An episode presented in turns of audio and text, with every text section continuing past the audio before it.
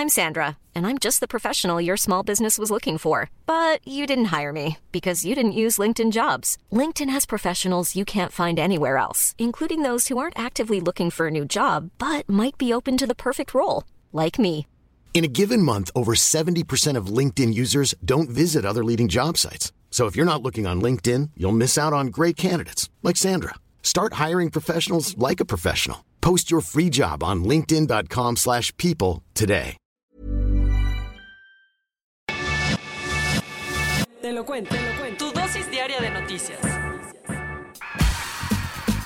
Es miércoles 25 de septiembre. Llegamos a la mitad de la semana y aquí en Te lo cuento te vamos a dar tu dosis diaria de noticias para que empieces tu día, como ya sabes, muy bien informado. ¿Te acuerdas de la trama rusa?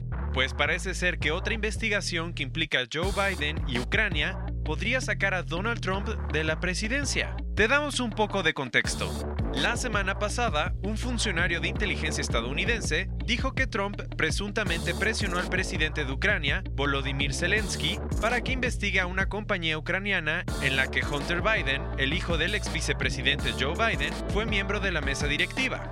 Lo que sabemos es lo siguiente. Aunque el caso apenas salió a la luz, Trump habló por teléfono con Zelensky en julio y según los informes, le pidió que cooperara con su abogado personal para investigar a Hunter y Joe Biden por un supuesto acto de corrupción que se habría dado años atrás. ¿Y de qué se trata? En 2016, cuando Joe era vicepresidente, hizo una visita a Ucrania en la que le pidió al gobierno que despidiera a su fiscal principal. La controversia es que el fiscal estaba investigando a la compañía de gas natural vinculada a Hunter.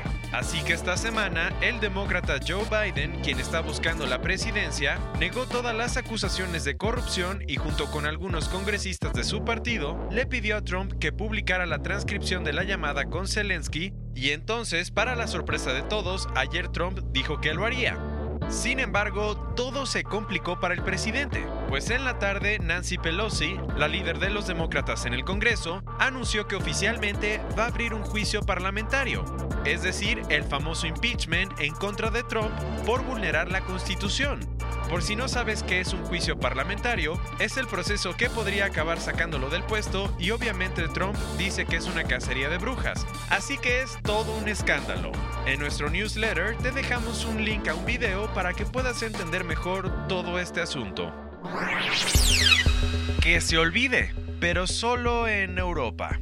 Ayer el Tribunal de Justicia de la Unión Europea limitó el derecho a ser olvidado en Google y el tema está dando mucho de qué hablar. Por si no te suena, el derecho al olvido es una pieza central de las leyes de privacidad en Internet que tiene la Unión Europea desde 2014. Esta obliga a Google y otros motores de búsqueda a eliminar enlaces a sitios web, artículos de noticias y bases de datos con información personal vieja que ya no es relevante o que dejó de ser de interés público. El problema es que como esta ley solo aplica para los países europeos, las autoridades le reclamaron a Google que en ciertos casos no borró la información que las personas le pidieron en las páginas del resto del mundo. Para no hacerte el cuento largo, la cosa llegó a los tribunales y el buscador defendió diciendo que no está obligado a quitar los enlaces fuera de Europa porque las leyes no son las mismas. Y vaya que lo escucharon, pues ayer le dieron la razón. Ahora gracias al Tribunal de Justicia de la Unión Europea, la regla de privacidad solo va a funcionar oficialmente en 28 países.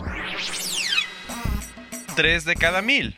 Ese es el número de trabajadores del hogar que se han inscrito en el Instituto Mexicano del Seguro Social, es decir, el IMSS. Acuérdate que hace cinco meses nuestro gobierno echó a andar un programa piloto para darle seguridad social a los más de 2 millones de trabajadores del hogar.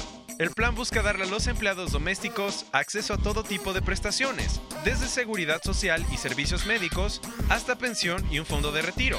Y a todo esto, ¿cómo va el programa? Hasta agosto, 6.631 trabajadores estaban asegurados, es decir, el 0.3% del total de los 2.2 millones de empleados del hogar. De ellos, la mitad de los registrados tienen entre 50 y 70 años de edad, y 8 de cada 10 son mujeres. Además, Norma Gabriela López Castañeda, la directora de Incorporación y Recaudación del IMSS, dijo que el objetivo para el fin de año es llegar a las 10.000 personas afiliadas al IMSS. Nos pasamos directo a otros cuentos y resulta que la guía Michelin le quitó una de sus tres estrellas al restaurante del famoso chef francés Marc Beirat. Y todo por un soufflé de queso. ¿Cómo estuvo? En enero, la clasificación del restaurante Le Maison de Bois de Vega bajó a dos estrellas y Beirá dice que se debe a que un inspector de Michelin pensó equivocadamente que había adulterado un soufflé con queso inglés en lugar de usar uno francés. El problema creció y ahora el chef está diciendo que la decisión que tomó la guía y por eso ayer presentó una demanda en su contra.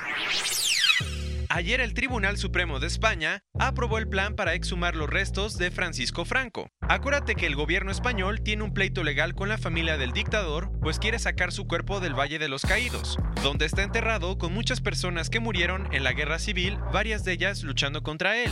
La familia de Franco quería que después de la exhumación el cuerpo se fuera a la Catedral de Almudena, pero el gobierno no quería hacer eso porque iba a enaltecer su figura. Entonces ayer el Supremo falló a favor del gobierno, quien espera poder mover los restos del dictador el primero de noviembre. Los rumores son ciertos. Ayer Adam Newman, el CEO de WeWork, renunció. Después de recibir muchísima presión por parte de los miembros de la junta directiva y de los inversionistas de la compañía, Newman dio la noticia de que va a dejar de ser el director ejecutivo y se va a convertir en el presidente de We Company, la empresa matriz del negocio de espacio compartido de oficinas. Lo interesante es que con la salida del cofundador, la compañía quiere convencer a Wall Street de que está cambiando para lograr una oferta pública inicial exitosa. Cerramos las noticias de este miércoles y sin pies ni cabeza. Así está el Reino Unido después de que ayer el Tribunal Supremo declarara la decisión de suspender el Parlamento impulsada por el primer ministro Boris Johnson como ilegal, nula y sin efectos. En otras palabras, es como si la medida nunca hubiera existido. Y entonces, hoy, John Bercow, el presidente de la Cámara, convocó a los diputados a una sesión de emergencia para ver qué medidas se van a tomar. Y Boris sigue diciendo que aunque hay mucha gente que quiere frustrar el Brexit, su país va a salir de la Unión Europea el 31 de octubre. Esta fue tu dosis diaria de noticias con Te lo cuento. Yo soy Diego Estebanés. No olvides darle clic y escucharnos mañana en el newsletter y en Spotify.